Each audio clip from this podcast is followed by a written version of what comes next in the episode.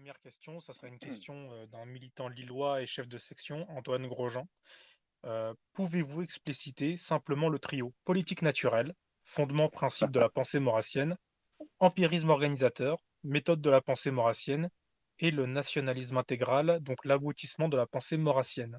D'accord. Alors, je regrette quand même la première question de, Francis Vanciton euh, sur le, petit dictionnaire maurassien tome 2, mais bon. mais j'y répondrai après. Alors, sur, le, sur le, les, trois, les trois expressions, les, trois, les, trois, les trois formules euh, qui ont été évoquées, euh, j'aurais tendance à dire, si l'ordre en tout cas est bien celui-là hein, dans la question, c'est-à-dire politique naturelle, empirisme organisateur, nationalisme intégral, euh, qu'en réalité, euh, le, bon ordre serait plutôt empirisme organisateur, nationalisme intégral et politique naturelle. Pourquoi? Parce que la politique naturelle, finalement, c'est la, on pourrait dire, c'est la philosophie sous-jacente à la pensée de Maurras. Euh, c'est une philosophie réaliste. on en reparlera parce que je sais qu'il y a une question sur le thomisme qui arrive ensuite. Euh, c'est-à-dire une, philosophie euh, qui prend l'homme tel qu'il est et qui ne, qui ne fantasme pas un homme idéal ou qui ne projette pas euh, un homme nouveau. mais, mais, cette philosophie sous-jacente, cette philosophie de l'homme, qui est la politique naturelle, qui consiste à dire que l'homme est un animal social, en fait, Maurras ne, ne prendra la peine de la, de la formuler explicitement que très tard, puisque c'est dans la, cette, politique naturelle, c'est l'avant-propos de mes idées politiques, donc c'est 1937. En réalité, euh, ce qui est premier, c'est plutôt l'empirisme organisateur, c'est-à-dire euh, un commentaire de l'actualité euh, nourri d'une connaissance historique et d'une capacité dialectique, une capacité à, mettre en relation les événements contemporains, les événements du passé, à, tirer des lois de l'histoire, etc. C'est ça qui est premier. En fait, Maurras c'est d'abord un commentateur euh, vraiment de l'actualité politique. C'est, un journaliste, un essayiste, euh, un polémiste aussi. Et si, on veut, c'est le, le, Zemmour de l'époque. Hein. il, parle d'actualité. D'ailleurs, il écrit dans un quotidien. Hein. et il ne fait pas forcément de la philosophie première il, donnera une sorte de, légitimité philosophique euh, à sa doctrine beaucoup plus tard, comme je, comme je le disais, mais d'abord il pratique l'empirisme.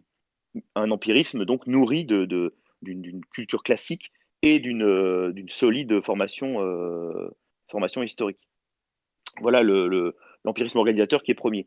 Et le nationalisme intégral, eh bien, c'est l'aboutissement euh, de cet empirisme puisque euh, Maurras euh, rapidement va, euh, va passer de, du fédéralisme, qui, était, qui était assez premier chez lui, hein, l'idée de décentralisation, à la monarchie. Et il va également, parce que le, monarque lui apparaît comme le, comme le fédérateur des, républiques, des républiques françaises, c'est-à-dire des, provinces, et puis, il va passer également euh, du nationalisme au nationalisme intégral, c'est-à-dire à nouveau à la monarchie, parce que à l'occasion des, fameux Jeux olympiques d'Athènes euh, en 1896, eh bien, il va voir euh, la puissance des nationalismes et il, va, il va chercher la formule du nationalisme français. Il va la trouver dans la monarchie. Voilà un petit peu ce, que je, ce que je peux dire sur ces trois termes. Donc, il faut, il faut placer la politique naturelle plutôt en dernier même si elle est sous-jacente euh, à tout le reste. Très bien. Alors, je, comptais vous poser les, questions dans l'ordre des, votes, en fait, parce qu'elles ont été votées, mais si vous voulez, je peux les poser dans Alors, moi, c'était en fait, c'était l'ordre, l'ordre vraiment dans lequel elles apparaissaient euh, me paraissait particulièrement intéressant. Alors, on peut peut-être laisser de côté euh, la question sur le, sur le, le petit dictionnaire et en parler à la fin, puisque maintenant on l'a, on l'a, écarté. et, mais passer à la, à la troisième, du coup. Très bien, pas de souci. Du coup, la prochaine question, c'est celle de Émeric Achard de Lyon. Quelle est la part du thomisme dans la doctrine de Maurras, sachant que ce dernier a perdu la foi durant la majeure partie de sa vie et en conséquence ne s'occupait pas de métaphysique? Voilà, alors je disais que c'était un, bon enchaînement parce que euh, euh, je viens de parler de la philosophie sous-jacente qui est la philosophie réaliste. En fait, Maurras a fait, ses études dans des collèges catholiques, dans un collège catholique à Aix. Il a eu pour, pour maître l'abbé Penon, et l'abbé Penon est très représentatif de, son époque. Ce sera le, c'est le futur monseigneur Penon, futur évêque, euh, puisque on, s'inscrit dans le néotomisme en fait. Hein, à partir de Léon XIII, fin 19e, l'Église va essayer d'opposer à la pensée, à la philosophie moderne, une, une, philosophie qui prend, qui prend appui sur la scolastique médiévale et en particulier sur, sur saint Thomas d'Aquin, pour, restaurer un petit peu l'intellectualité catholique et donc, euh, Maurras, euh, qui, a, été éduqué dans des, établissements catholiques euh, à l'époque du réarmement doctrinal thomiste, est bien sûr influencé par le thomisme. Je crois même que, en dehors de, la déclaration des Philippe fédéralistes de 92, qui est un de ses premiers textes politiques, et puis de ses débuts à la Gazette de France, il a également, dans ses premières collaborations à des, revues, euh, il a collaboré à des, revues euh, néotomistes, justement, euh, où il avait été introduit par, par l'abbé Penon. Donc, il, a reçu une formation thomiste. Hein. C'est pas du tout. c'est quelque chose qui est, très fort, en fait, dans sa formation. Et donc, ça explique pourquoi on a en arrière-plan de, sa pensée cette fameuse, ce fameux aristotélotomisme, cette philosophie réaliste qu'il explicitera dans, la, dans la politique naturelle. Euh, et euh, si vous voulez, euh, même si Maurras a perdu la foi, effectivement, comme le, comme le dit la question, dans la mesure où chez saint Thomas d'Aquin, il n'y a pas une séparation de la théologie et de la philosophie, mais il y a bien une distinction des deux, des deux, des deux niveaux, eh bien, on peut dire que, que cette distinction permet aussi à Maurras de, reprendre à son compte la philosophie euh, euh, thomiste euh, sans, sans, faire de théologie. On peut très bien s'intéresser à saint Thomas philosophe sans faire de théologie. Donc c'est ce que fait c'est ce fait Maurras en quelque sorte. Et c'est là qu'on peut citer peut-être pour donner une, indication bibliographique, on peut citer le livre de Jean Madiran, alors publié sous le nom Jean-Louis Lagore. Madiran déjà c'est un pseudonyme puisque son vrai nom c'est Arfel euh, Madiran, c'est son pseudonyme le plus connu, euh, c'est le fondateur du, quotidien présent, euh, et c'était un disciple de Maurras. Et juste après la Seconde Guerre mondiale, il a écrit un livre très intéressant sur la politique de saint Thomas, donc préfacé par Maurras d'ailleurs. Et là, on, y trouve l'essentiel, disons, de la, de la, du rapport qu'on peut établir entre la pensée de Maurras et la pensée thomiste ou néo-thomiste. Et ça, voilà, j'ai envoyé j'ai envoyé un petit visuel, la, la couverture du livre, on peut peut-être la mettre maintenant. Ça pourra intéresser certains, je pense. Très bien.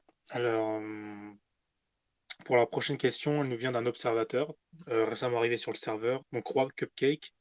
Euh, par quel moyen comptez-vous instaurer le prétendant Jean d'Orléans sur le trône de France Et quel est le type de monarchie envisagé une fois notre bon roi au pouvoir?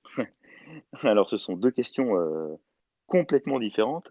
Euh, on a d'abord la question de la, la restauration qui a été envisagée, on va dire, à la F sous la forme de cette formule amusante et bien connue par tous les moyens, même légaux.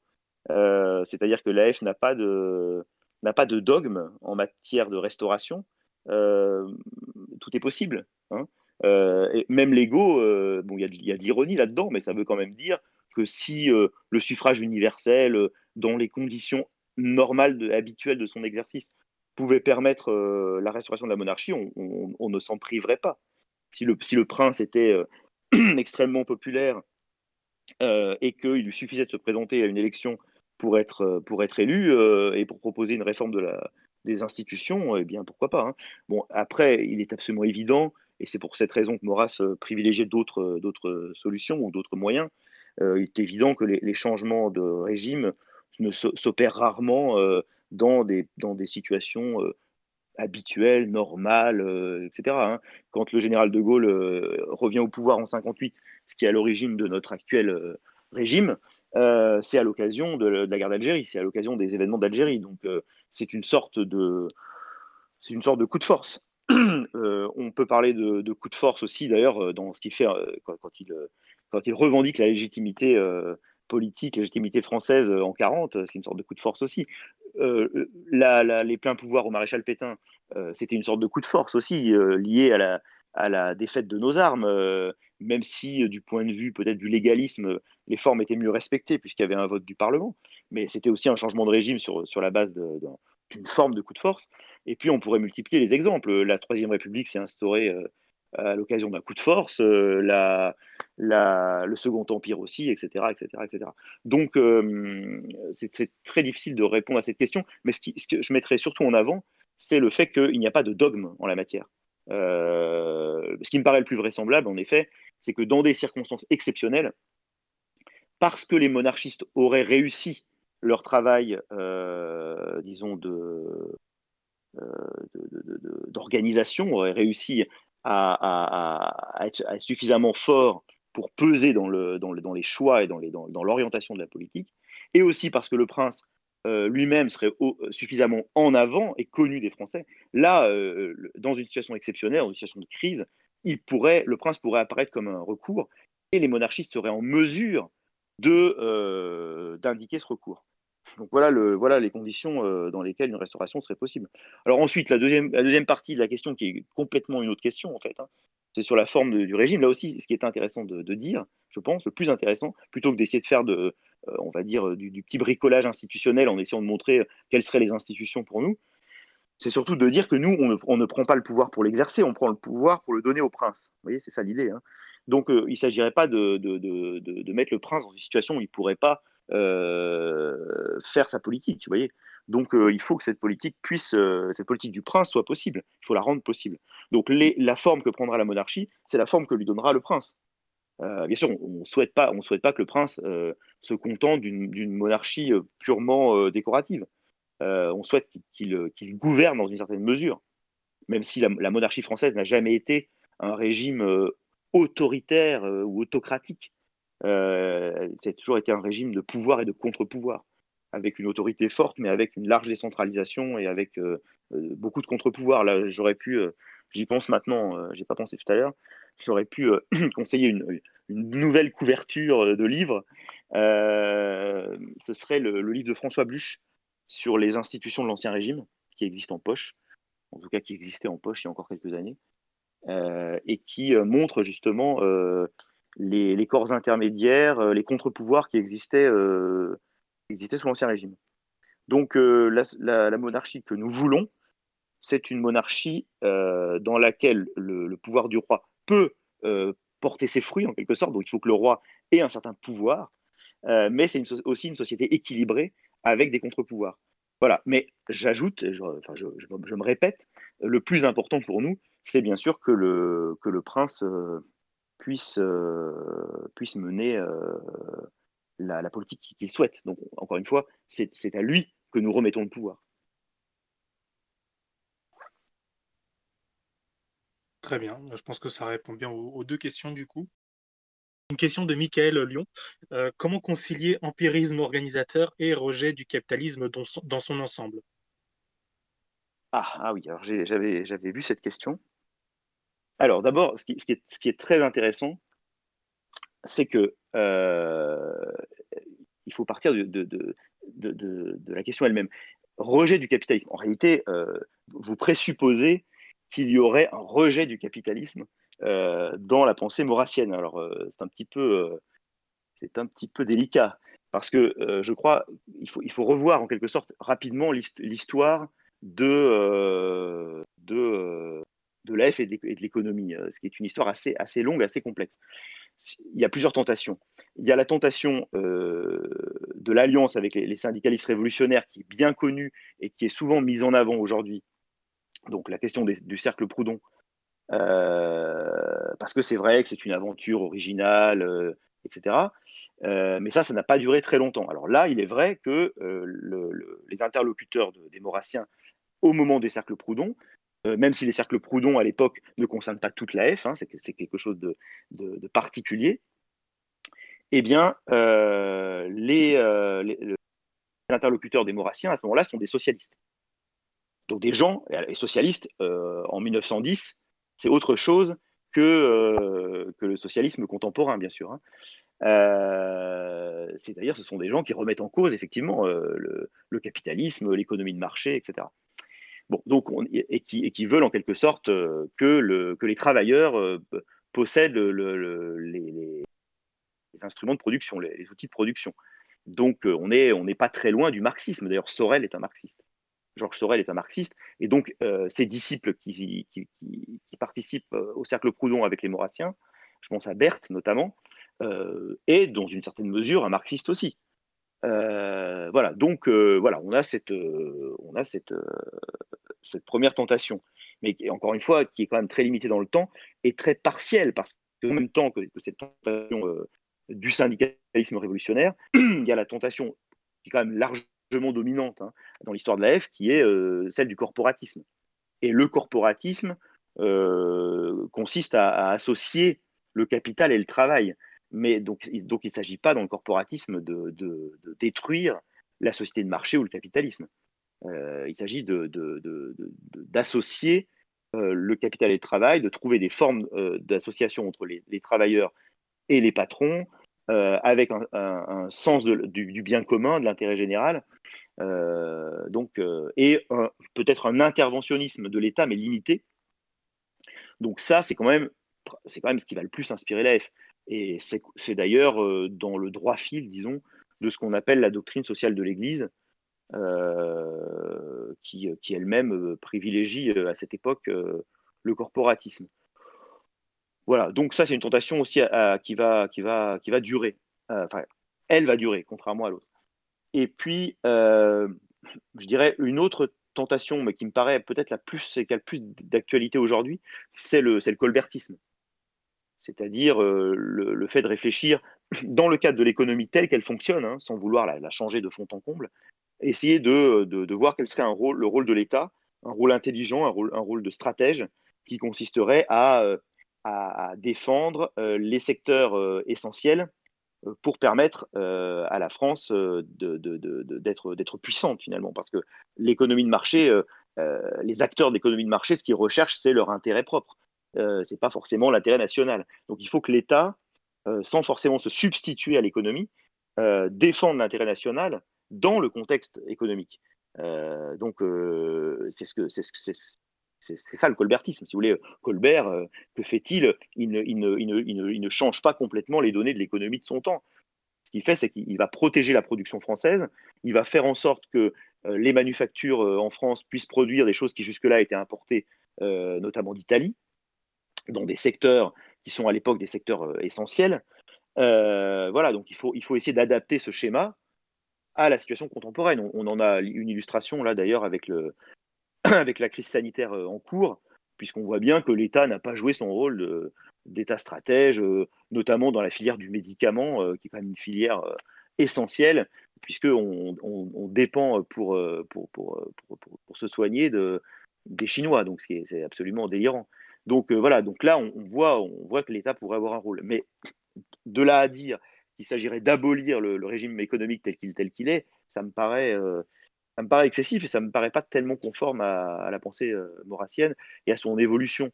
je pourrais ajouter, c'est évoqué dans une autre question qui arrive après, mais qu'on va peut-être pas lire parce qu'elle est un peu la même. Il est question de Bainville.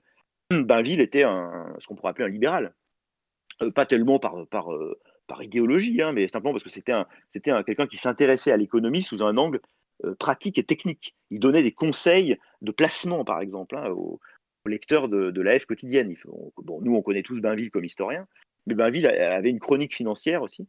donc, euh, voilà, il, euh, voulez, il, aurait, il aurait pu aujourd'hui écrire dans, Valeurs Actuelles pour donner des conseils de placement aux lecteurs. Voilà, donc, effectivement, de, ce point de vue, il il, s'inscrivait dans l'économie telle qu'elle fonctionnait. Donc euh, voilà ce que je peux dire euh, euh, sur la F et l'économie. Je crois qu'aujourd'hui, vraiment, notre angle à nous, c'est le colbertisme. Très bien, du coup, ça répond à peu près aux, deux questions. Est-ce que vous aviez autre chose à dire sur, sur celle de, de Laurence Bordeaux ou est-ce que je passe directement à la suite? Alors, comme je ne l'ai pas sous les yeux, c'était la deuxième question sur, les, sur le, capitalisme? Oui, je vais vous la lire. Quelle est la doctrine économique du mouvement? Quels sont les auteurs les plus intéressants à lire sur le sujet? Ah oui, effectivement, ce n'est pas tout à fait la même question. alors, bah, il me semble qu'on peut s'intéresser aux, aux différentes expériences qui ont été, qui ont été conduites, dont j'ai parlé. C'est-à-dire, si on veut s'intéresser au cercle Proudhon, je crois que c'est pas difficile aujourd'hui de, de lire euh, le bouquin d'Edouard Berthe, alors qui n'est pas spécialement un bouquin d'économie, qui est plutôt un bouquin de, de, philosophie politique, mais euh, qui est quand même intéressant, le, les méfaits des intellectuels. Euh, on peut lire les, les, cahiers des cercles Proudhon, puisqu'ils ont été réédités plusieurs fois dans les, dans les, dans les 10, 15, 20 dernières années. Il y a eu plusieurs éditions des, des, cahiers eux-mêmes. Euh, on peut lire euh, les œuvres de Valois. Euh, moi, j'avais préfacé une réédition d'un ouvrage de Valois il n'y a, a pas très longtemps, il y a quelques années.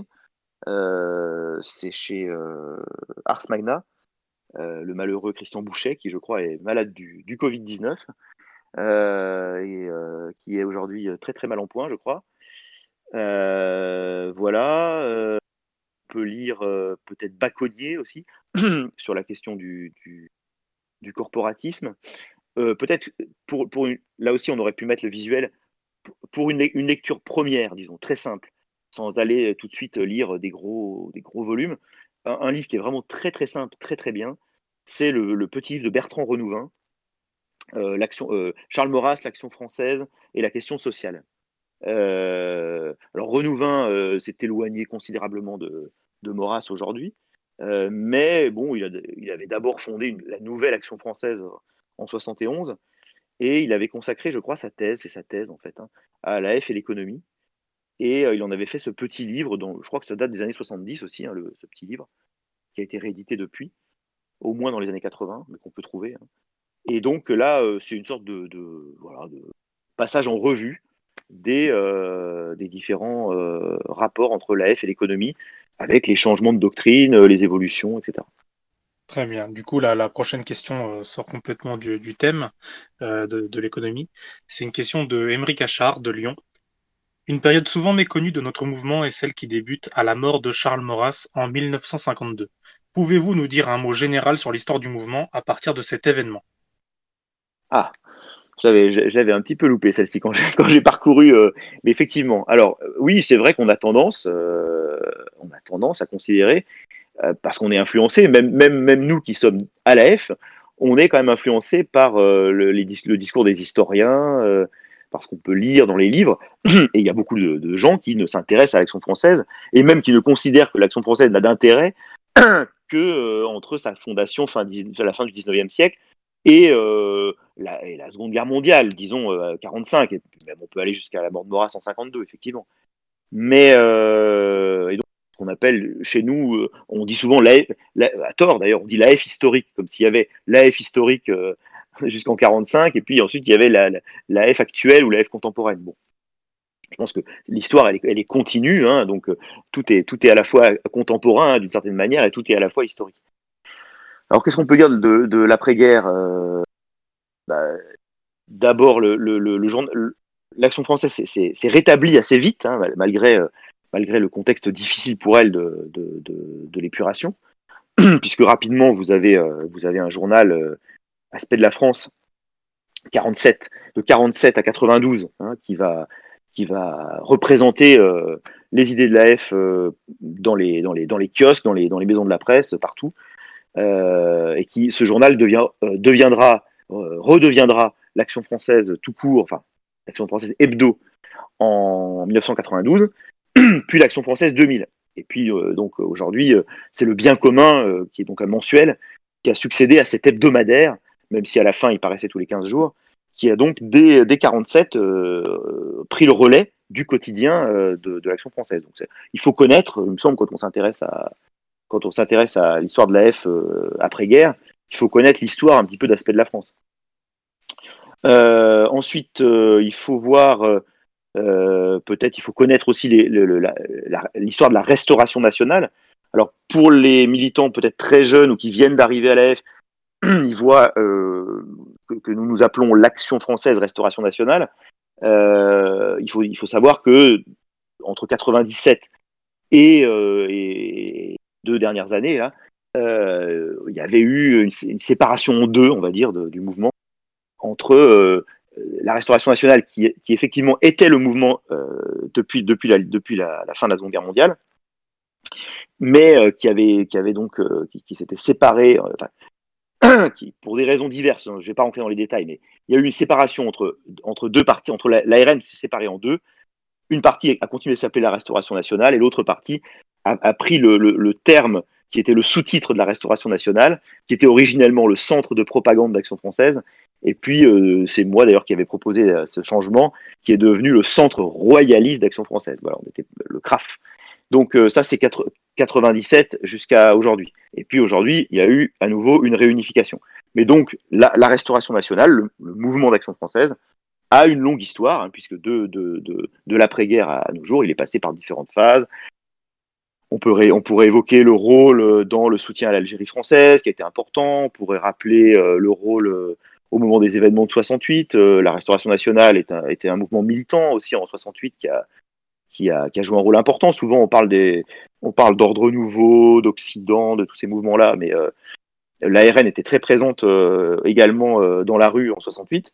Bon, Bernard Lugan en a fait un livre tout récemment. Euh, enfin tout récemment, ça remonte, euh, ça remonte à l'anniversaire de 68, donc il y a deux ans. Euh, on peut parler de la scission de 71, j'ai un petit peu évoqué euh, la, question de la NAF qui est devenue depuis la NAR.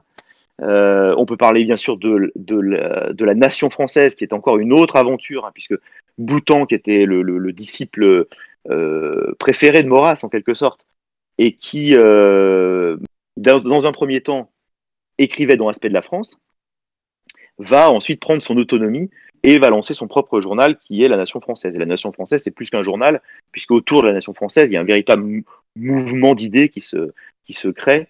Et donc, il y a aussi là une, filiation euh, boutangienne, on pourrait dire.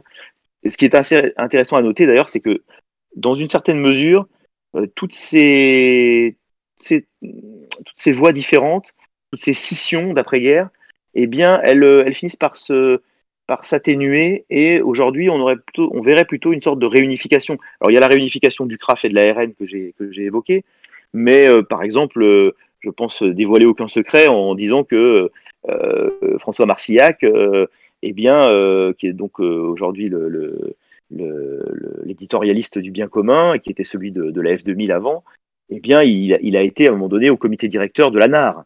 C'est quelqu'un qui était, euh, du côté de, Renouvin, etc., puis qui est revenu vers nous. Euh, Gérard Leclerc, qui est une figure majeure euh, aussi de, la, la, nouvelle action française, eh bien, vous le savez, depuis des années, fait des conférences pour, pour l'action française, participe au camp Maxime Raldel-Sartre les, au mois d'août. Donc voilà, en fait, Boutan, Boutan qui, qui était l'objet, on va dire, de, d'un certain nombre de, de, de, discussions polémiques. Euh, vous aviez, euh, moi je me souviens même il y a, il y a 20 ans, 25 ans, euh, il y avait encore dans la vieille maison des gens qui étaient quand même relativement hostiles à Boutan. parce que Boutan était parti, il avait fait, sa, propre aventure, etc. Aujourd'hui, on peut dire que Boutan est une référence, y compris dans le, Haut-Diru Croix des Petits Champs. Donc, euh, je pense qu'on est, l'action française de, l'après-guerre, c'est une histoire de scission, mais c'est aussi une histoire de réunification finalement. Alors, la, prochaine question euh, vient de Michael de Lyon. Pourquoi est-ce que la République autorise et accorde le fonds de, dotation à un mouvement dont le but est ouvertement le coup de force? Ben Parce que tout simplement, euh, le, mouvement dont on parle euh, a aussi une existence parfaitement légale d'associations euh, déclarées, etc. Et donc, il, bénéficie de l'état de droit. Et donc, euh, si une association euh, ou un parti politique ou parce que c'est qu'on il faudrait revoir. Hein, là, j'ai pas en tête tous les statuts, mais on a on a on a plusieurs on a plusieurs associations et plusieurs entités avec différents statuts. Mais les partis politiques, les associations, etc ont le droit de bénéficier de fonds de dotation et de, financement euh, avec des avantages fiscaux, etc. Donc, effectivement, on en profite comme d'autres. Je vous signale d'ailleurs en passant que aspect de la France, l'action française d'eau, puis l'action française 2000, euh, bénéficiaient aussi, euh, par exemple, des, des financements euh, qui étaient donnés au, au, titre du soutien à la presse. comme c'est le cas aussi, comme c'était le cas, je ne sais pas si c'est toujours le cas aujourd'hui, mais comme c'était le cas pour Présent, par exemple, ou pour d'autres publications. À partir du moment où vous, vous jouez le, jeu, où vous êtes, où vous, existez légalement, etc. Bah, le, l'État ne peut pas vous priver de vos droits, hein, euh, Dieu merci. Donc, euh, donc euh, oui, je pense qu'on n'a pas de scrupule à avoir à profiter des, des, cadres qui existent quand ils ne nous sont pas défavorables. Je vois. Alors, la prochaine question vient de Thomas du Sud. Qu'est-ce que l'antisémitisme d'État dont parlait Maurras et quelle est la position de l'action française concernant l'avortement? C'est deux questions complètement différentes. ah oui, complètement différentes. Alors, quand j'ai consulté le, fil écrit, euh, c'était la dernière. Alors, je pense qu'il y en a eu d'autres depuis. Euh, pas peut-être. Alors, euh, alors ces deux questions. alors, désolé, mais tu, peux me redonner le premier, la première partie? C'était qu'est-ce que l'antisémitisme d'État Ah oui, voilà, donc c'est ça, effectivement, deux choses qui n'ont rien à voir. Donc l'antisémitisme d'État et, euh, la question de l'avortement. L'antisémitisme d'État, alors euh, qu'est-ce que ça veut dire? Qu'est-ce que ça voulait dire plus exactement? Parce que j'insiste quand même sur le fait que euh, l'action française, de manière très officielle, à travers un certain nombre de communiqués qui, commencent déjà à dater hein, d'un certain nombre d'années, a bien précisé qu'elle ne se réclamait plus d'aucune forme d'antisémitisme, donc ni de l'antisémitisme d'État, ni d'aucun autre antisémitisme. Bien, donc déjà, il faut que les choses soient posées clairement. il y a eu des communiqués très très clairs du comité directeur, du bureau politique, etc., dans les, dans les, dans les 15-20 dernières années. Bon, ensuite, du point de vue historique, alors j'invite, c'est l'occasion de parler du petit dictionnaire maurassien, J'invite euh, les participants à se référer euh, à, euh, l'article que j'ai consacré aux, quatre États confédérés, à cette expression quatre États confédérés, dans le petit dictionnaire maurassien, où justement je, j'aborde notamment ce point. J'essaie de le faire de façon historique, de façon dépassionnée, objective, etc. Alors, pour ce qui est de, l'antisémitisme d'État, bah, pourquoi cette expression? Simplement pour, le distinguer d'une forme de, racisme ou de, ou de racialisme qui s'en qui, qui prendrait aux juifs en tant que, en tant que juifs parce qu'ils auraient du sang juif, si vous voulez. Hein. C'était pas du tout la position de Maurras. Maurras méprisait toutes les formes de racialisme. Il a eu des textes très tôt euh, sur, euh, sur Gobineau, sur Vacher de la Pouge, sur tous ces auteurs-là qui sont les, pères ou les grands-pères euh, du, racialisme. bon, il ne croyait pas du tout à ces théories. Et donc, ça ne le, donc, par rapport à la question juive, de la même manière, il n'appliquait pas cette grille. Voilà. Donc, euh, son antisémitisme d'État euh, s'inscrivait plutôt dans un cadre politique qui était l'influence au sein de la Troisième République des, communautés, ce qu'on pourrait appeler aujourd'hui le communautarisme. C'est-à-dire le, communautarisme dont, on, déplore les effets aujourd'hui, il existait sous d'autres formes à la fin du 19e siècle, au début du 20e siècle et euh, certaines communautés, euh, notamment des communautés euh, très minoritaires, avaient un rôle politique très important, de, premier plan, et bien souvent dans un sens opposé aux vœux des nationalistes, des partisans de, de la monarchie traditionnelle, etc. Donc voilà, la Troisième République, je crois que c'est un, un, secret pour personne, avait un, dans ses, dans ses figures les plus, les plus représentatives, énormément de gens qui venaient soit, soit de la communauté juive, soit du, soit du protestantisme. Les protestants ont fourni euh, beaucoup de cadres euh, à, à, la Troisième République, mais pour des raisons assez simples. Hein. les catholiques, au départ, étaient un peu ostracisés. Hein. Euh, les catholiques, qui représentaient comme l'immense majorité de la population, étaient quand même un peu en but à l'hostilité du régime. confère les lois de 1905, euh, l'expulsion des congrégations, euh, l'affaire des fiches où on voit que les, que les même dans l'armée qui était un bastion catholique, les, euh, les officiers catholiques étaient, étaient, persécutés, fichés, leur, leur progression était, était empêchée, etc. Donc il y avait vraiment un, une forme de, de, de, de, conflit très fort entre la République et l'Église, et donc entre la République et les, catholiques, jusqu'à la guerre de 14. Hein. La guerre de 14 mais mais tout ça en parenthèse, et ensuite les choses sont très différentes après, après la guerre. Mais euh, quand l'AF euh, se crée, quand l'AF euh, déploie premier, ses premiers discours, ses, premiers thèmes, on est à cette époque effectivement où on a, un, communautarisme très fort, qui, un lobbying très fort au sein des institutions de, la République parlementaire. Et Maurras voilà, dénonce, ça. Et sans, aller dans la, dirais, la, la, biologisation ou le, la racialisation du, sujet. Voilà, donc ça c'est l'aspect historique. C'est la distinction à faire entre l'antisémitisme euh, d'État et l'antisémitisme de peau, hein, puisque ça, ce sont les expressions. Hein. Euh, là, on peut lire peut-être, euh, je peux encore donner un conseil de lecture, le bouquin de, de Pierre-André Taguieff, qui s'appelle La couleur et le sang, je crois, de mémoire, qui évoque notamment l'importance de Maurras dans le fait que la droite nationaliste en France, finalement, n'a jamais tellement versé dans le racialisme. Le racialisme est resté très, très, très euh, marginal dans la pensée nationaliste euh, en France, notamment du fait de Maurras et de, et de l'AF. C'est ce que Taguieff euh, explique donc très, très bien dans ce petit livre dont on pourra donner éventuellement les, références précises. Voilà, alors pour l'avortement, alors, puisque ça n'a rien à voir, mais c'est dans la même question, euh, il y, a plein, de raisons d'être opposé à l'avortement. Euh, point de vue moral, si on est, on catholique, euh, il y a toutes les raisons d'y être opposé. Euh, d'un point de vue politique, que, des, Français à naître ne naissent pas, ça n'est certainement pas une bonne chose pour la cité. Donc même d'un point de vue politique, l'avortement ne, peut pas soi être une bonne chose. Donc je pense que là-dessus, l'AF n'a jamais varié, elle a toujours été très claire, elle n'a jamais, euh, euh, jamais considéré, bien sûr, l'avortement comme, une, comme quelque chose de bon ou de souhaitable. Alors ensuite, une fois qu'on a dit ça, on n'a pas dit grand-chose.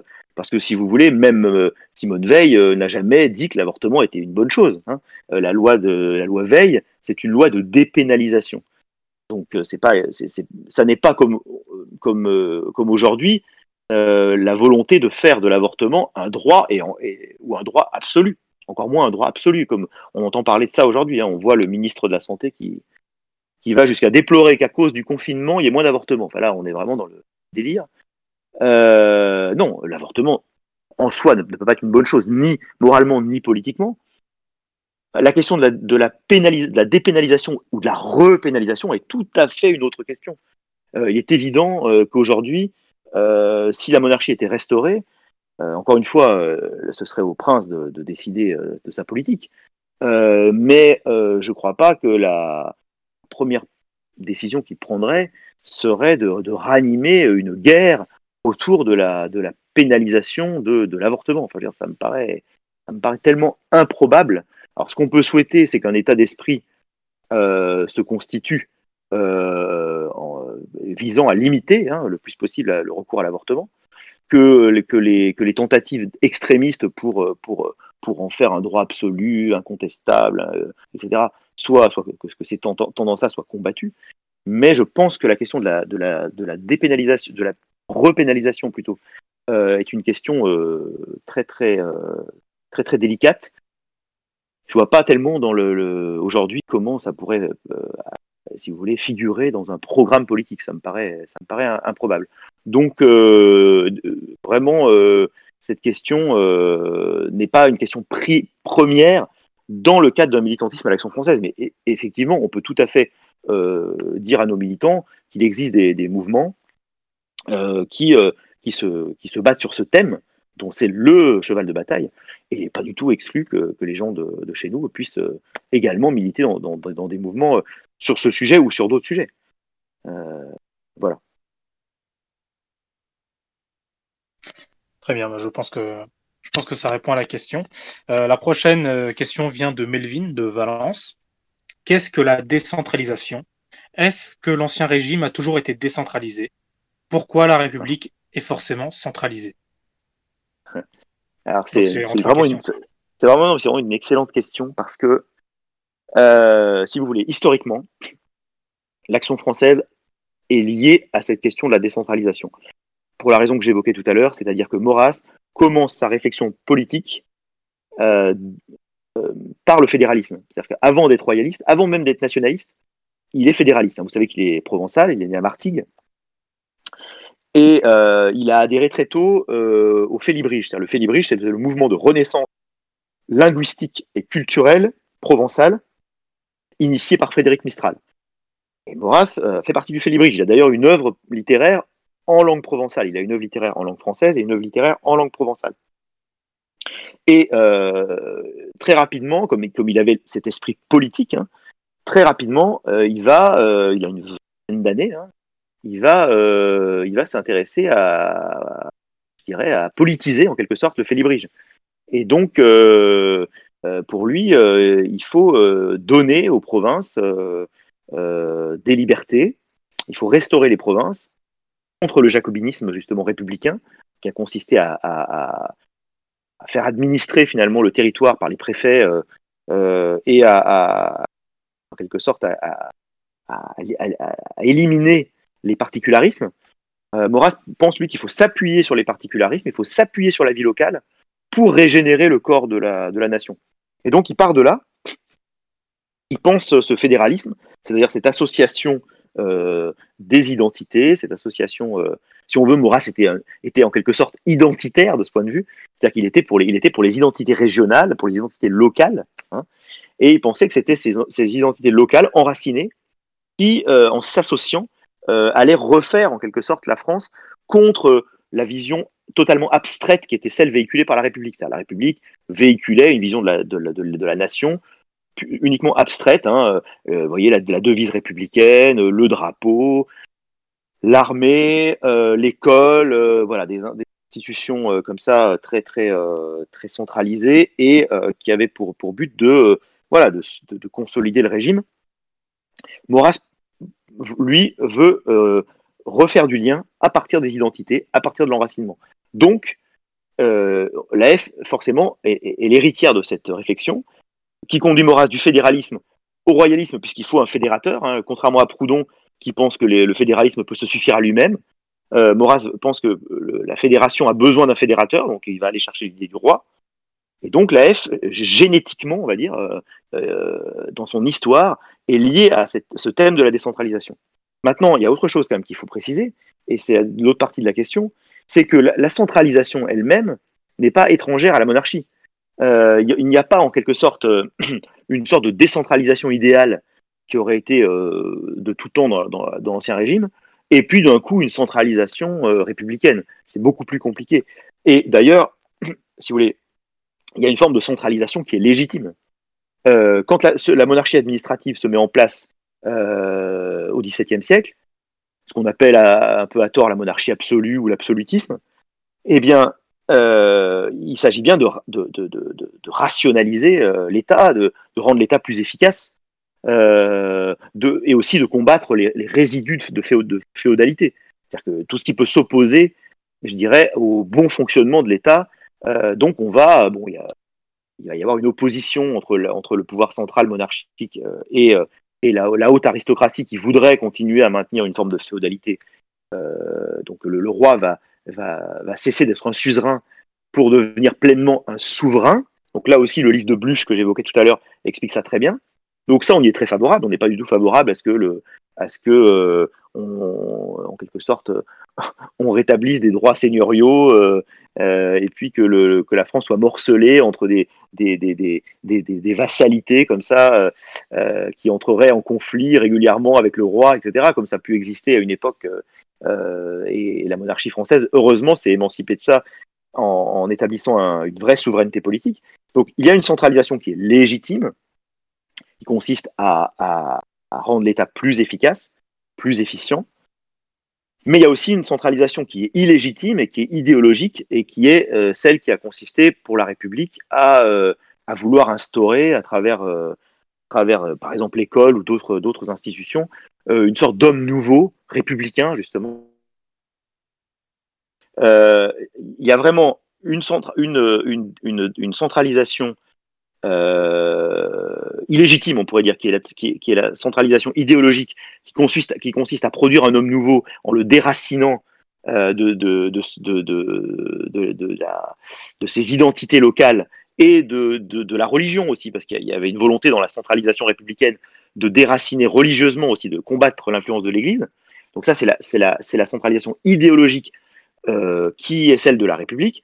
Et puis il y a une centralisation administrative euh, qui, qui, respectait les, particularismes et qui, elle, était légitime. Euh, et donc, bon, même si elle ne les a pas toujours respectées tout à fait, attention, hein, parfois l'histoire était conflictuelle, hein, y compris sous l'Ancien Régime. Mais disons que cette, monarche, cette centralisation administrative qu'on a tendance à, faire naître avec, euh, Louis XIII et Richelieu, euh, et puis qui continue bien sûr avec Louis XIV, et puis euh, pendant tout, enfin, toute la fin de l'Ancien Régime, et qui précède donc la centralisation républicaine et même napoléonienne, cette, euh, centralisation monarchique, elle est légitime, on la, reprend à notre compte. D'ailleurs, elle est plus ancienne, il faudrait remonter au Valois, ce que je, disais à la fin, je ne sais pas si ça a été si ça s'est passé ou pas, mais déjà, il faudrait remonter au Valois, il faudrait remonter à François Ier. Depuis François Ier, euh, on a euh, cette, forme de centralisation qui est légitime. Donc il faut bien, il faut être très prudent dans ce domaine. La, la, la, la, centralisation, la décentralisation, c'est pas dogmatique on est attaché à l'enracinement, on est attaché aux identités, on combat. J'ai reçu un coup de fil vocal, là, j'espère que ça n'a pas, pas coupé. Euh, on, ça va pas coupé. On, combat la, la, centralisation donc euh, idéologique, mais on, ne, on, voit, on, est capable de voir euh, ce qui, dans, dans, une certaine centralisation, est valable et qui remonte, en effet, la question était très bien posée, à l'Ancien Régime. Alors, donc je passe à la, suivante, qui vient de Robin de Arras. Comment Maurras considère-t-il le, considère-t-il, pardon, le catholicisme social? Comment Maurras considère-t-il le catholicisme social? Euh, ben, on, peut, on, peut on peut citer la formule très célèbre de, de Maurras qui dit euh, de l'Église qu'elle est le temple des définitions du devoir. Bon, ça montre quand même une forme de, d'allégeance, même si Maurras n'était pas croyant, euh, bon, il était croyant dans sa jeunesse, hein, il, était, dans une famille catholique, comme la plupart des Français de, son époque, mais il a perdu la foi, c'est une chose. Mais il avait perdu la foi, mais il, restait de culture catholique, de formation catholique, et il avait une, forcément un intérêt très grand pour ce que, disait l'Église, et notamment pour la, doctrine sociale de l'Église, puisque la, doctrine sociale de l'Église, en plus, je pense que les gens le savent ici, euh, elle était euh, en grande partie le fait royaliste, hein, puisque en fait, historiquement, euh, les, grandes encycliques sociales de la fin du XIXe siècle, de Léon XIII en particulier, ont été précédées par tout un travail d'auteurs contre-révolutionnaires et monarchistes qui, ont, qui, qui, sont les sources principales de cette doctrine sociale. Donc en disant que la doctrine sociale de l'Église est nôtre, donc notamment René de la Tour du Pin, puisque Maurras disait ce n'est pas euh, Monsieur de la Tour du Pin qui est d'Action française, c'est l'Action française qui est de Monsieur de la Tour du Pin. Et bien, en fait, en reprenant à notre compte euh, la doctrine sociale de l'Église dans une certaine mesure, on ne fait que reprendre notre propre euh, tradition, puisque encore une fois, la doctrine sociale de l'Église est très largement influencée par les, les catholiques sociaux monarchistes et contre-révolutionnaires du XIXe siècle, euh, notamment euh, la Tour du Pin que j'ai citée, mais, mais aussi d'ailleurs par la, par la doctrine sociale de la Maison de France. Par exemple, la lettre aux ouvriers de, du comte de Chambord. Il faut savoir que, les, que la, la, Maison de France s'est intéressée très tôt aussi à la, question, à la question sociale. Et, que les auteurs monarchistes vraiment français ont influencé la doctrine sociale de l'Église à ses origines. Donc euh, oui, euh, il n'y a aucune, aucune, aucun problème. Il y avait un syllabus, euh, non pas un syllabus, qu'est-ce que je raconte? Il y avait une chaire, il y avait une du syllabus. Voilà, j'arrive à, je retombe sur mes pattes. il y avait une chaire du syllabus à l'Institut d'Action française de, des origines. Quand, quand l'Institut d'Action française a été créé en 1905, eh bien, il y avait des chaires, comme dans, toute université finalement, et euh, parmi ces chaires, parmi ces, enseignements, euh, donc, euh, il y avait une chaire du syllabus, c'est-à-dire qu'on enseignait le syllabus de Pie comme, comme une matière à part entière, comme un sujet à part entière, comme un thème à part entière pour une année de formation. voilà. Alors, la, prochaine question nous vient encore de Robin de Arras. En quoi instaurer une monarchie antiparlementaire serait-il plus efficace et viable pour la nation que d'instaurer une royauté parlementaire? Euh, alors, alors, dans le, quadrilatère maurassien, là, je vous renvoie aussi à mon petit dictionnaire. Dans le quadrilatère maurassien, vous savez, c'est la, reprise de la, question de l'enquête sur la monarchie, la, monarchie traditionnelle, héréditaire, antiparlementaire et décentralisée il me semble que l'adjectif le plus daté, hein, c'est anti-parlementaire, parce que, en fait, tous les, autres adjectifs, on peut les reprendre tels quels. Hein. Euh, traditionnel, héréditaire, décentralisé, tout ça est tout à fait euh, d'actualité. Alors, anti-parlementaire, c'est un peu daté parce que, effectivement, ça renvoie au parlementarisme de la Troisième République qui existait d'ailleurs encore euh, avec la quatrième République, hein, si on veut. Aujourd'hui, euh, anti-parlementaire, c'est un peu une formule euh, un peu vieillie, tout simplement parce que le parlementarisme aujourd'hui n'a pas, pas grande importance dans nos institutions contemporaines. on, est, on élit un président, ensuite on, élit une chambre, mais cette chambre, le, si vous voulez, le, fait qu'elle suive l'élection du président et le, et le mode de scrutin tel qu'il fonctionne, euh, font que, de toute façon, c'est une chambre acquise euh, au président et largement acquise au président. Donc, en réalité, les débats parlementaires sont totalement euh, superflus dans la Ve République, où ils ont lieu, mais enfin, ils ne, servent à rien. Le pouvoir est à l'Élysée, je crois que c'est absolument clair. donc, on n'est pas du tout dans le contexte de, la Troisième République, où le, pouvoir était à l'Assemblée. L'Assemblée nationale faisait et défaisait l'exécutif en permanence. On pouvait faire tomber un ministère, en refaire un autre en l'espace de deux, semaines, de trois semaines, etc. Donc euh, là, c'était vraiment un, chaos parlementaire. Et euh, voilà la raison hein, de, la présence de l'adjectif anti-parlementaire dans le quadrilatère maurassien. Voilà, donc cette précaution étant prise, euh, la question me paraît plutôt intéressante si on se dit, en quelque sorte, est-ce qu'on veut un roi qui gouverne ou un roi symbolique, parce que c'est plutôt ça la, vraie question aujourd'hui. Euh, je crois que la, réponse est dans la question. Si le but c'est d'instaurer une monarchie euh, symbolique, euh, il n'y a pas besoin de se fatiguer. certes, les monarchies qui existent aujourd'hui en Europe, quelque part, sont intéressantes. On l'a vu encore là cette semaine avec le, discours de, la, reine d'Angleterre. on a vu que c'était un discours qui n'avait pas cette qui ne suscitait pas cette défiance que suscite nécessairement le discours d'un président élu, puisqu'il a forcément une moitié de l'opinion contre lui. Là, on est dans le cadre d'un pouvoir monarchique de, longue, de longue durée. La reine Elisabeth est reine depuis, des décennies et des décennies.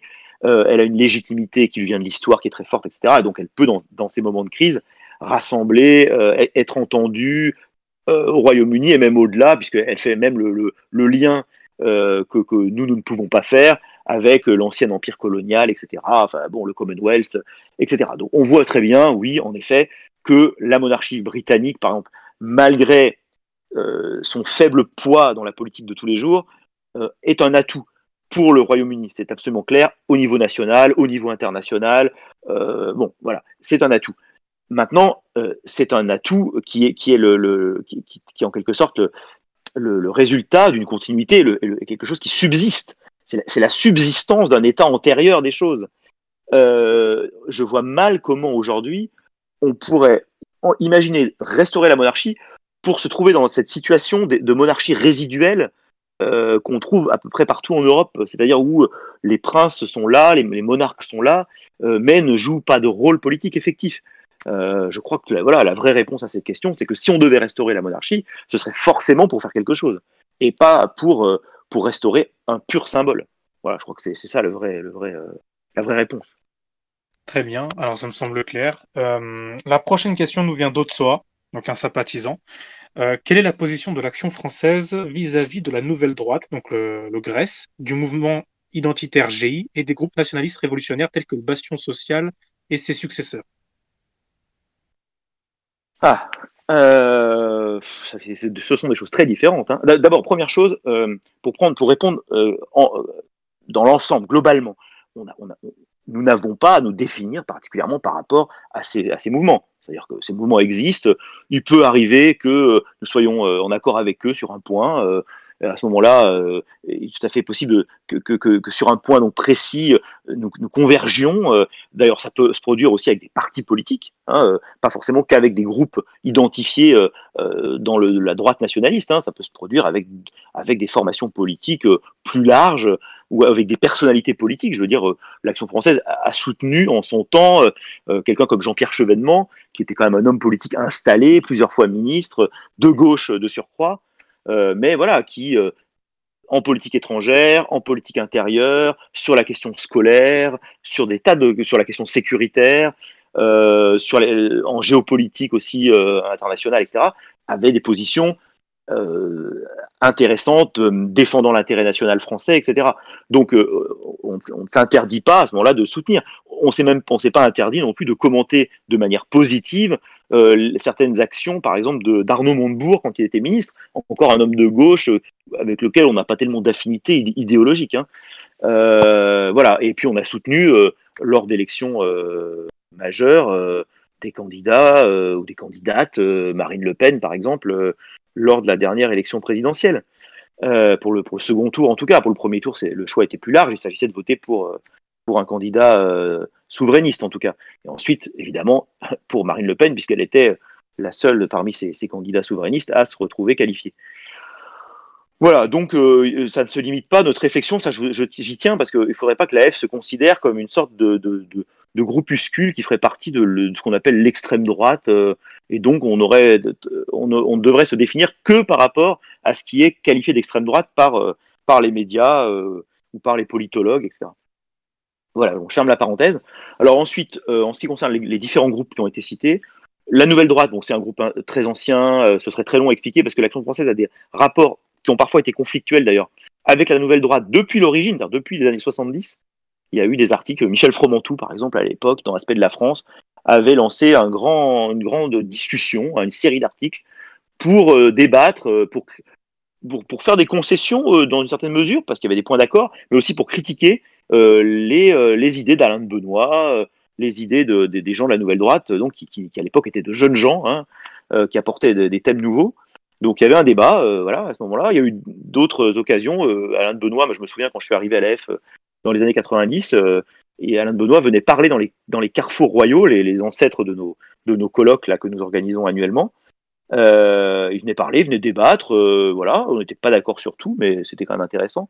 Il faut dire que la nouvelle droite est devenue aussi maintenant essentiellement un, mouvement, euh, un groupe de pensée, un, cercle de pensée, un cercle de réflexion, influent d'ailleurs, mais elle est, moins, elle est moins une, masse militante, un groupe militant comme elle a pu l'être à un moment donné. Donc les rapports sont quand même maintenant enfin, sont très très très pacifiés et purement intellectuels, j'ai envie de dire, avec la nouvelle droite, et plutôt et plutôt sympathiques. la revue Moi, j'y ai, des, tas d'amis. Euh, je me souviens que quand j'avais sorti mon petit bouquin, euh, j'avais eu un, article formidable de, David Lépée euh, dans, dans Éléments. Voilà, donc les rapports avec la nouvelle droite, en tout cas cette nouvelle droite-là, hein, le Grèce, Éléments, etc., me semblent absolument excellents, malgré les, points de désaccord. les identitaires, bah c'est autre chose, parce que ça, c'est D'abord, les identitaires, moi, je distinguerais bien le thème identitaire. Après tout, on peut se réclamer du thème identitaire, il n'y a pas de raison. Euh, et puis les formations identitaires. Alors là, euh, bon, euh, il faudrait voir au cas par cas. Et puis, on, a, on, peut parfois être en désaccord tout à fait complet avec eux. Hein, donc ça dépend le sujet. C'est, voilà, il n'y a pas de, il a pas de position de principe par rapport à, par rapport à ce, groupe. C'est vrai, c'est la même chose pour les autres. voilà, donc quand on a, quand on a compris, je dirais, l'idée générale, l'AF se définit elle-même euh, par rapport à sa tradition, par rapport à ses idées et par rapport à l'intérêt national, toujours l'intérêt national, c'est vraiment notre critère à nous. Euh, donc ensuite, on peut euh, éventuellement avoir des points d'accord avec des gens dont les critères seraient les mêmes. Dans, la mouvance nationaliste, il y a beaucoup de gens qui se déterminent par rapport à l'intérêt national, ou des gens pour qui les critères seraient autres. je pense par exemple à l'idée de civilisation, d'Occident, etc.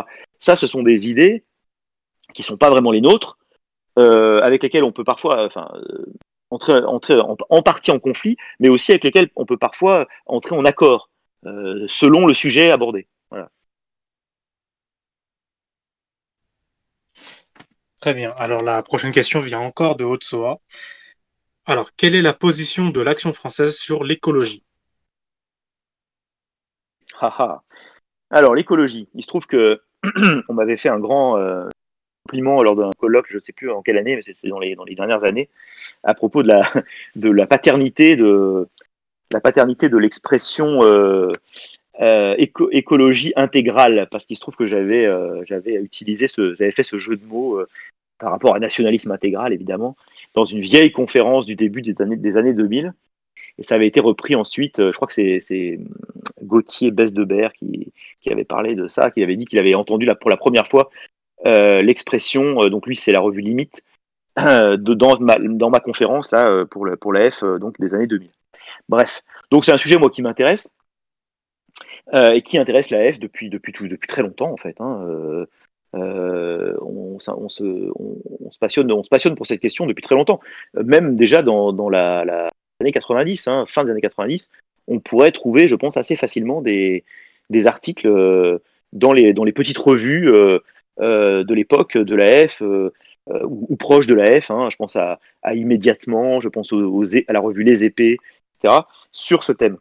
Parce que tout simplement, c'est un thème qui, rentre bien en, résonance avec, le, avec les idées conservatrices et, traditionnelles, puisqu'il s'agit de, protéger notre cadre de vie, de protéger notre, notre environnement au sens large. Nous, on, mettra sans doute dans l'environnement plus de choses que les écologistes qui ont pignon sur rue. Euh, c'est-à-dire qu'on ne va pas se limiter à, l'écologie physique, on va peut-être y ajouter une écologie justement humaine, euh, voire une écologie culturelle. On retrouve le terme de, l'identité. Hein. C'est-à-dire qu'il s'agit de, conserver finalement euh, un mode de vie et les conditions de ce mode de vie. Et dans les conditions de ce mode de vie, et de, cette civilisation française finalement, il y a notamment des conditions écologiques, c'est-à-dire qu'on ne peut pas concevoir effectivement la France euh, euh, sans son agriculture, euh, sans ses villages, sans, sans ses terroirs, sans son, sans son patrimoine matériel et immatériel qui est lié à la terre. Hein. voilà, donc ce thème est, important, il a toujours été important, et je, je pense que c'est tout à fait légitime qu'on lui ait décidé de lui consacrer la campagne annuelle qui a eu ce, la sortie de ce, cette brochure là très, très intéressante cette année. Euh, voilà, donc on est, euh, on, est sur ce thème depuis longtemps et on continue de, de s'y intéresser. Alors, pour poursuivre sur le terme de l'écologie, je vais vous poser une question qui regroupe un petit peu toutes les autres. elle vient de Antoine Grosjean, de Lille. Mmh. Pouvez-vous expliciter la différence entre écologie scientifique, écologie religieuse qu'on retrouve par exemple chez Greta Thunberg et l'écologie intégrale prônée par l'Action française? Alors, on reprend les trois termes. Écologie. Écologie scientifique. Oui écologie religieuse et écologie intégrale. Ou alors euh, religieuse, je suis pas persuadé que, que, Greta Thunberg revendiquerait l'expression. Hein. Ça, je pense que c'est polémique. C'est-à-dire, c'est pour dire que c'est une, une, écologie, euh, euh, on va dire extrémiste. Je, je pense que c'est ce qu'on veut dire par là.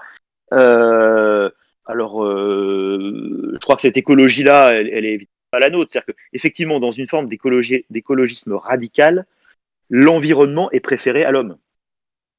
Voilà, c'est-à-dire qu'on va, on peut imaginer qu'aujourd'hui, par exemple, dans le cadre du coronavirus, euh, certains écologistes radicaux se réjouissent de voir, par exemple, je sais pas moi, euh, le, qu'il va y avoir des morts parce que les hommes seront moins nombreux, euh, et puis il y a moins d'activité, donc il y a moins de pollution, donc c'est formidable, vive le virus, etc. Ça, ce serait un raisonnement complètement fou euh, mais qu'on peut trouver chez, certains écologistes radicaux, euh, pour qui, encore une fois, effectivement, l'environnement n'est pas défendu euh, comme étant le, bien de l'homme, mais comme étant une sorte de, bien absolu qui, transcende la question de l'homme. D'ailleurs, le, mot même d'environnement n'est pas accepté par ces milieux-là. Le, mot environnement déjà euh, situe la, nature par rapport à l'homme. Donc là, euh, je crois que si on parle de, de, de, radicalisme comme l'antispécisme, etc., bon, bah, il est évident que là, les racines de, cette idéologie sont euh, tout à fait très très éloignées des nôtres et on le comprend très bien et ça n'a absolument rien à voir avec, avec, avec, avec nous.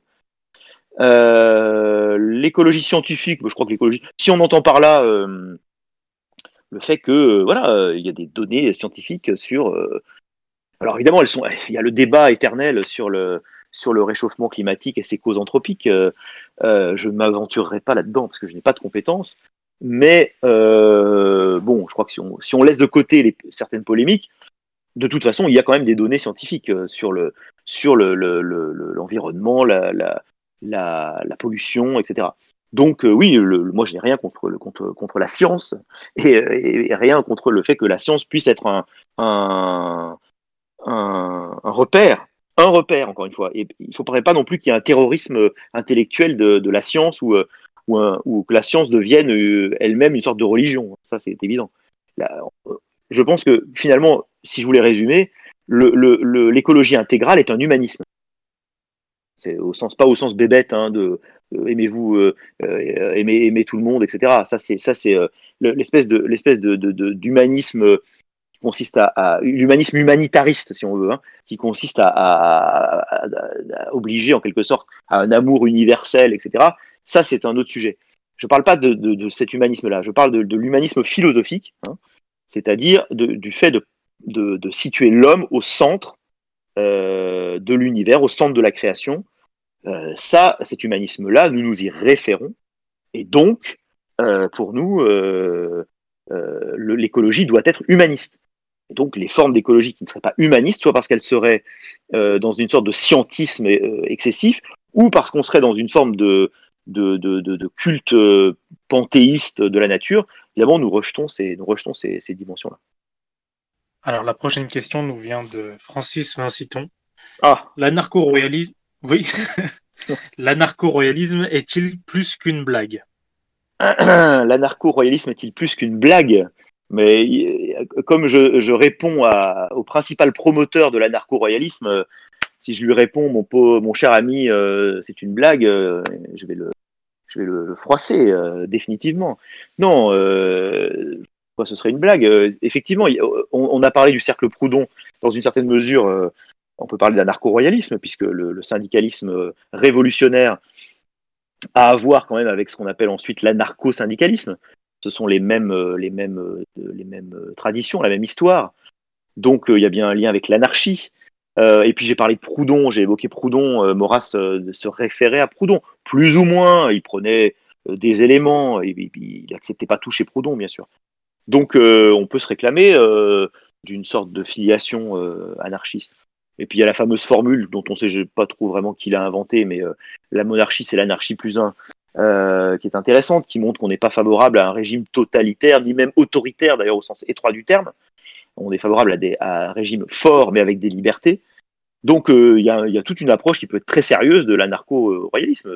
Et puis, alors, je pense qu'il fait référence aussi à à autre chose, c'est que l'anarcho-royalisme, c'est pas simplement euh, euh, des idées, c'est aussi une façon, une façon d'être. Il y a une forme de dandisme euh, qui consiste à, peut-être à, avoir une attitude euh, devant, le, devant le monde, devant le monde contemporain, euh, à le, remettre en cause d'une façon esthétique, qui n'est pas du tout dérisoire non plus. Donc le, l'anarcho-royalisme est tout à fait sympathique, mais tout à fait sympathique. Voilà. Alors c'est super parce que vous avez en même temps répondu à la question suivante. Du coup, on va partir directement sur la question de Clovis, dans l'éventualité d'une restauration monarchique, il y aurait-il un intérêt à ce que le clergé reprenne un rôle politique? Encore faudrait-il qu'il y ait un clergé euh, Je crois que là, on est dans des questions qui dépassent vraiment nos, possibilités de, réflexion, parce que la situation euh, de l'Église euh, en France est, ce qu'elle est. Ah. C'est-à-dire qu'aujourd'hui, on a peut-être, allé à la louche, 1% de, de pratiquants. il y avait encore, je crois, 50% de pratiquants catholiques en 1945. À la Libération, euh, je crois que c'est à peu près la moitié de la population qui va à la messe tous les dimanches. Je serais surpris qu'il y ait plus de 1% aujourd'hui. Je crois que certains disent entre 1 et 3%. Mais déjà 3%, ça me paraît, ça me paraît beaucoup quand on observe. Je pense que 3%, c'est les gens qui vont à la messe assez régulièrement. Mais il faut quand même rappeler que d'un point de vue catholique, c'est une obligation la messe dominicale. Donc quelqu'un qui va à la messe de temps en temps, euh, au fond, ne respecte pas ce qui lui est demandé. Donc, euh, euh, si on veut, la pratique religieuse, est-ce qu'elle est, euh, L'influence de l'Église, est-ce qu'elle est Elle est encore réelle. Hein, on l'a vu que la manif pour tous, on l'a vu en d'autres occasions, mais elle est, beaucoup moins forte, elle est infiniment moins forte que ce qu'elle a été. Et puis l'Église elle-même, dans ses rapports avec, avec l'idée de nation, dans ses rapports avec l'idée de, de, bah, parlons même pas de la question de la monarchie, a beaucoup évolué. C'est-à-dire que l'Église que Maurras a, sous les yeux en 1900, en 1900 disons, ou en 1910, l'église de, Saint-Pidis, hein, parce que c'est le pape Saint-Pidis à ce moment-là, c'est une église quand même qui, euh, qui se heurte à la République, qui se heurte euh, à la, euh, au progressisme, etc. Et donc, c'est pas du tout l'église qu'on a aujourd'hui. Donc, en tout cas, dans une partie de l'église, il, y, a des courants différents, effectivement. Hein. Donc, je crois que franchement, le problème de l'église catholique doit se régler dans l'église catholique c'est pas aux royalistes de régler ce problème. Et, l'instauration d'une monarchie en France doit, être traditionnelle. moi, il me semble que ce serait naturel, et ça apporterait beaucoup à la monarchie, de bien conserver son lien avec euh, ses origines sacrées. Donc, par exemple, on peut très bien imaginer que le roi soit, soit sacré euh, à Reims. Moi, je le souhaiterais. Je trouve que ça fait partie quand même de, des, saines traditions de la monarchie française. Ça donnerait du lustre euh, au règne. Euh, mais voilà, c'est pas ce qui c'est pas ce qui referait une France catholique. Ça, ce serait ça, c'est aux catholiques de le faire. C'est à l'Église de le faire. C'est aux gens de, de l'AF dans la mesure où ils, où ils sont catholiques. À l'AF, on peut très bien ne pas être catholique, mais ceux qui sont catholiques, c'est à eux de s'investir pour refaire une France catholique, pour faire des conversions, pour euh, voilà, parce que la monarchie ne réglera pas, ne réglera ne réglera pas le problème. Aujourd'hui, je crois que quand la reine d'Angleterre, enfin la, la reine, ou le roi euh, si tout va bien, euh, le prochain, ce sera un roi, même s'il est déjà très âgé. Euh, eh bien, quand il sera couronné, il sera couronné à Westminster, en présence de, de, l'archevêque. alors, c'est l'anglicanisme, mais bon, peu importe. donc voilà, il y a une. Mais pour autant, je pense pas que la pratique anglicane en Angleterre soit bien plus forte que la pratique catholique en France. Hein. Donc c'est un autre sujet. Voilà. La prochaine question nous vient de Laurence de l'AF Bordeaux. Comment mettre fin à la querelle dynastique qui divise les royalistes et rebute certaines personnes dans l'engagement à l'action française? Je ne crois pas qu'il y ait vraiment de En fait, pour nous, il n'y a pas de querelle. La querelle, elle, a toujours été extérieure. C'est-à-dire que, on va résumer de manière très simple les choses. À la mort du comte de Chambord, dernier prétendant de la branche aînée française, euh, la plupart des royalistes se rallient aux Orléans, euh, parce que tout simplement, euh, les Orléans d'abord eux-mêmes c'était de Chambord avant, il n'y avait plus d'orléanisme, l'orléanisme n'existait plus. Il n'y avait plus cette, cette, idée qu'il y avait deux branches, euh, l'aînée et la cadette, et puis que l'aînée était porteuse de, de la, vraiment de l'aspect réactionnaire, le retour à l'ancien régime, et puis la branche cadette était porteuse d'un compromis entre une partie des idées nouvelles, une partie des réformes.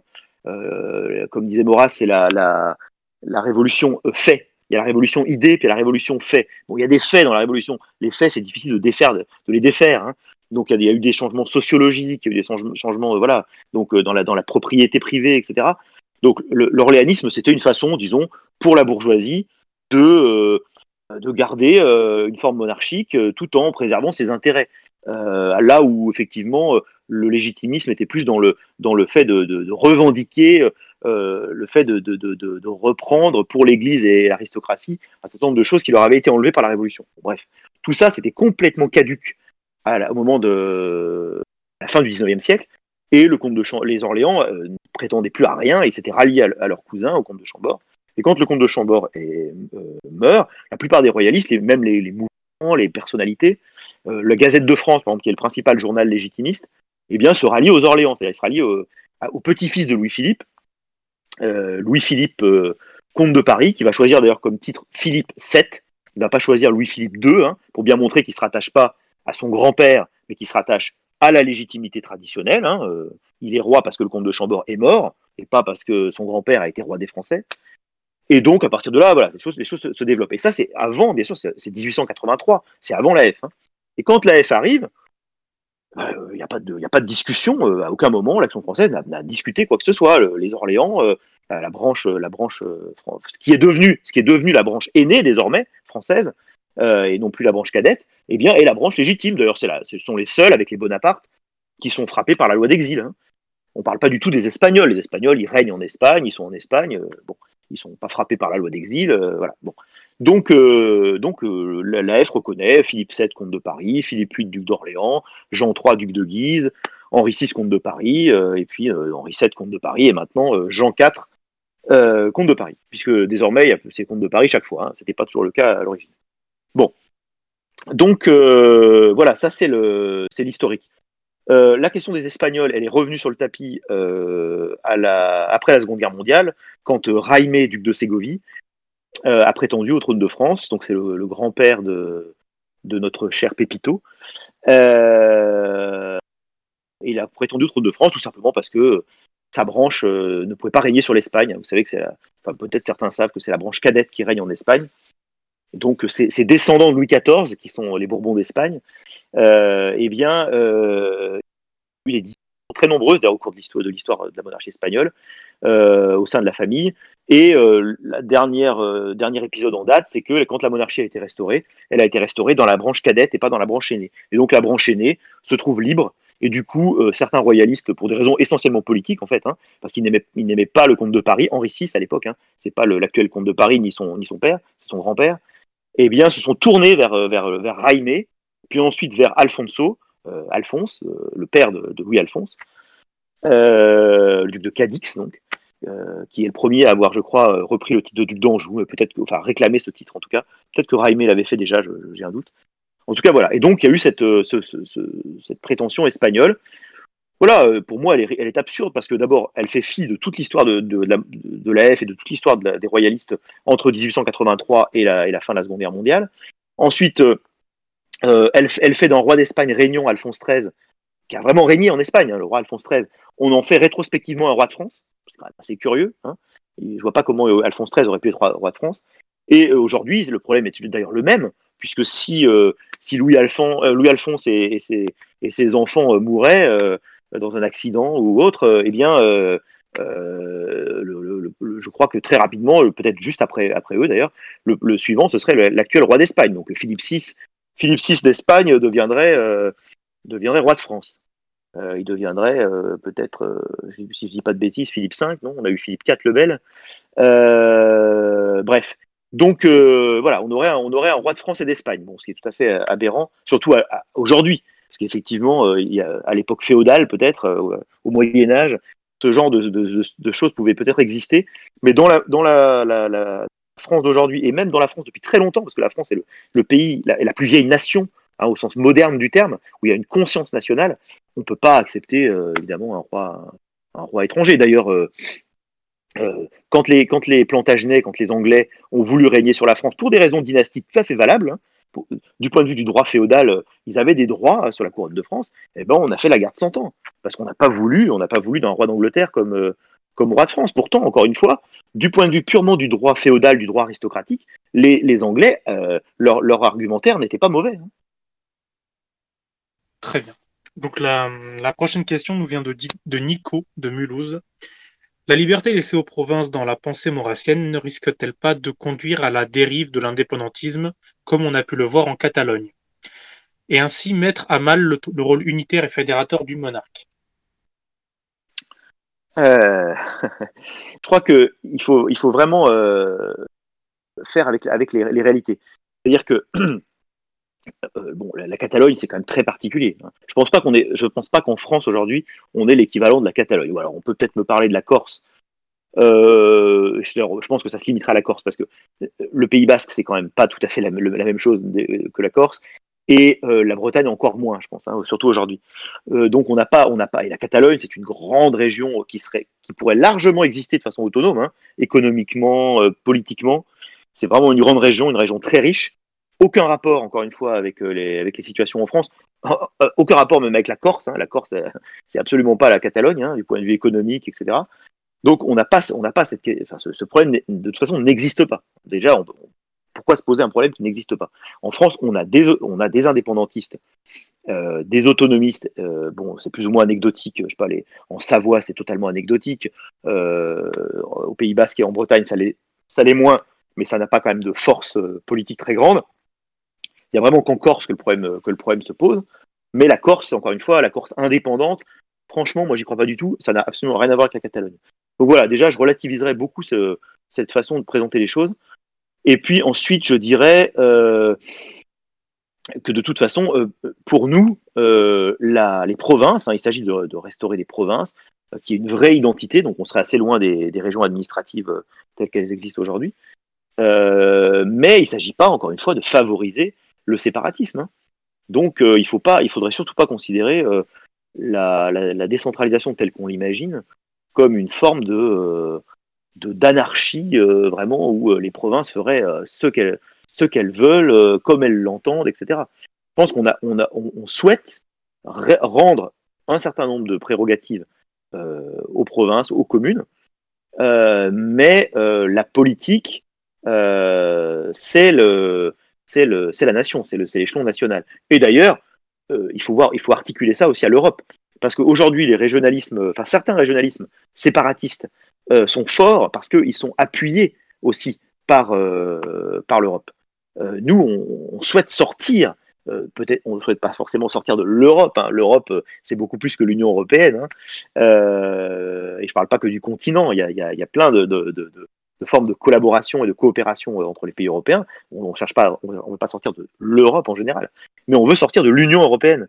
Et donc la politique de, qui consiste à appuyer les régions contre, les États, euh, c'est quelque chose aussi qui, qui, prendrait un, qui, cesserait avec euh, l'arrivée de nos idées au pouvoir. Donc ça réduirait aussi les risques. Cela dit, dans la question espagnole, soyons honnêtes, euh, l'Europe n'a pas tellement joué en faveur de la Catalogne. Hein. Bien au contraire, elle a plutôt défendu euh, l'unité, euh, l'unité, de l'Espagne.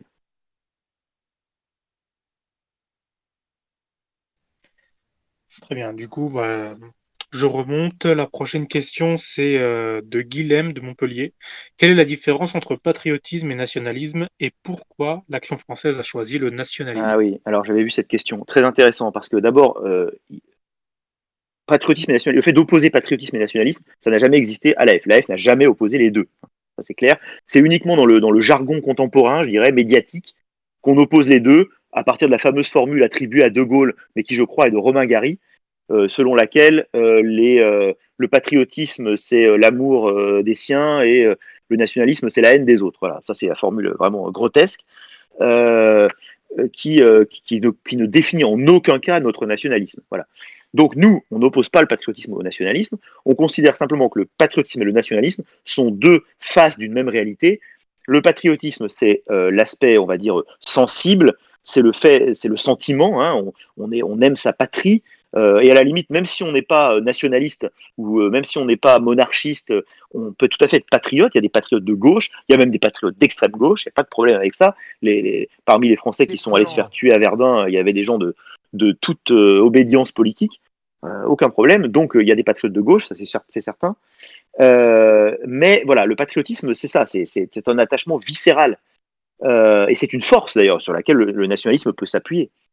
Le nationalisme, lui, c'est toujours dans la, doctrine de l'AF, hein, c'est un, patriotisme conscient, c'est un patriotisme intellectualisé, c'est un patriotisme qui, qui cherche les moyens politiques de, la, du service de l'intérêt, national en toutes circonstances.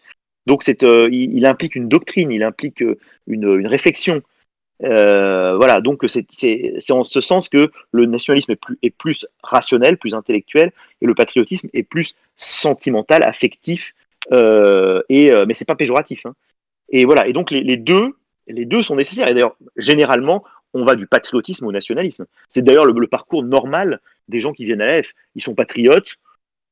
Ce patriotisme euh, le, les posé un certain nombre de questions politiques, ils deviennent nationalistes, et puis ils cherchent euh, une forme de nationalisme abouti, euh, cohérente, et ils vont se tourner vers le nationalisme intégral. La prochaine question nous vient de Aubry de France, de l'AF Lille. Mmh. Comment expliquer le fonctionnement de l'économie et des finances du pays sous une monarchie à un citoyen lambda? C'est toujours la question qu'il faut, qu'il faut euh, éloigner un petit peu parce que chaque fois qu'on nous dit ah mais comment ça va se passer? etc il faut bien ramener ce que je disais tout à l'heure hein, à cette idée que d'abord la monarchie dans son histoire n'a jamais euh, correspondu aux mêmes états de la société, de l'économie, etc. L'économie euh, à l'époque de Saint-Louis, au Moyen Âge, c'est pas c'est pas l'économie à l'époque des manufactures sous Louis XIV ou à l'époque de la de la révolution industrielle euh, sous, euh, sous Louis XVIII, Charles X ou même Louis-Philippe. Euh, donc c'est complètement l'économie, on peut pas dire le fait, le fait d'avoir un roi ne va pas changer totalement le fonctionnement de l'économie. Donc c'est vraiment, faut, faut, faut, être réaliste par rapport à, par rapport à ça. Euh, ensuite, ce qu'on peut quand même dire, parce qu'on peut pas se contenter de dire, bon, euh, voilà, euh, l'économie, ça dépend pas de la, forme des institutions. Ce qu'on peut quand même dire, c'est que le, roi, par son indépendance, est en mesure, ça ne veut pas dire qu'il le fera forcément, mais il est en mesure, c'est déjà, beaucoup, de, de, défendre un certain nombre d'intérêts vitaux. il peut le faire librement, il peut le faire indépendamment il peut le faire sans être, euh, euh, comment dire, euh, soumis aux gens qui ont fait son élection, aux gens qui l'ont, amené au pouvoir comme, un, chef élu. Donc peut-être que, que, par rapport à, l'état stratège, à l'état colbertiste que je défendais tout à l'heure, on peut montrer que le, le, roi et l'existence de la monarchie est, un, est une condition favorable, je pense, à ce, colbertisme, à cet état, stratège, à ce comment comment on disait pendant la campagne présidentielle là c'était le, le, je me souviens plus de la formule euh, il y avait une formule euh, qui était employée dans le je crois que c'est le Front National c'était Philippot qui, qui, qui véhiculait beaucoup cette formule là sur le, c'était pas le dirigisme intelligent je me souviens plus de la formule exacte enfin bref euh, il y a voilà il y a une façon peut-être de d'aborder de, l'économie d'en haut de façon stratégique qui serait facilité par l'existence d'un pouvoir central indépendant. Voilà ce qu'on peut dire. Mais il faut vraiment quand même faire très attention. Quand les gens nous demandent à quoi ça va ressembler, il faut vraiment leur dire que euh, nous, on est au service du prince.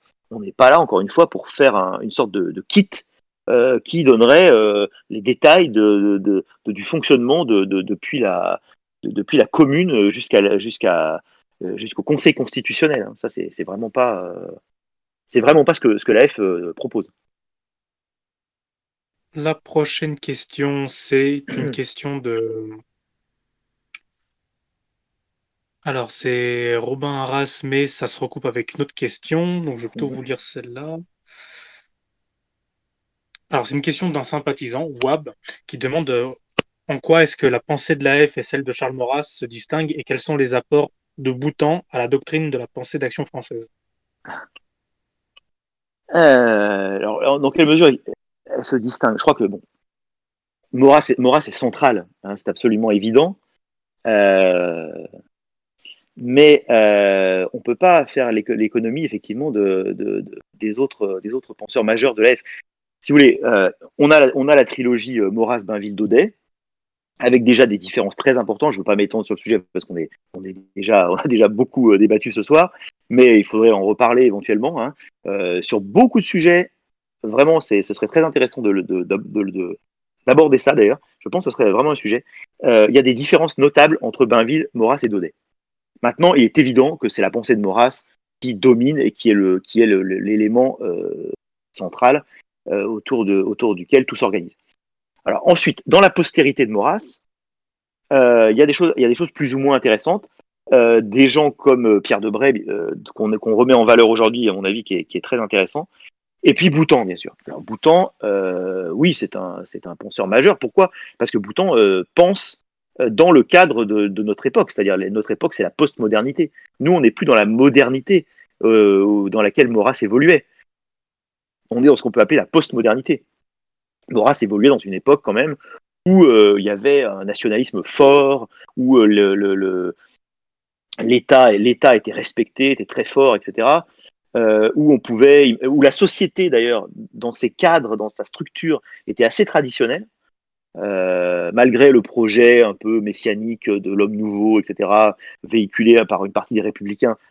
Malgré tout ça, la société était assez traditionnelle. C'est pour cette raison que euh, Maurras pouvait tout à fait imaginer que, en renversant le pays légal, on, rétablissait le pays réel.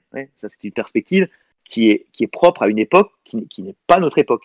L'avantage de Boutan, c'est que Boutan pense euh, à, notre, époque, même s'il est mort, même si, euh, bien sûr, ça fait quand même euh, quelques années, et puis beaucoup de ses œuvres majeures commencent à être un peu anciennes, mais quand même, c'est un penseur de l'après-guerre, principalement, et un penseur de, notre époque. Donc, il, il, il, considère, par exemple, le problème de l'anomie, hein, le problème de l'anomie, la perte de, normes, la perte de, l'autorité au, sens très large du terme, pas seulement au niveau institutionnel, la pensée de Maurras est essentiellement politique en fait. Hein.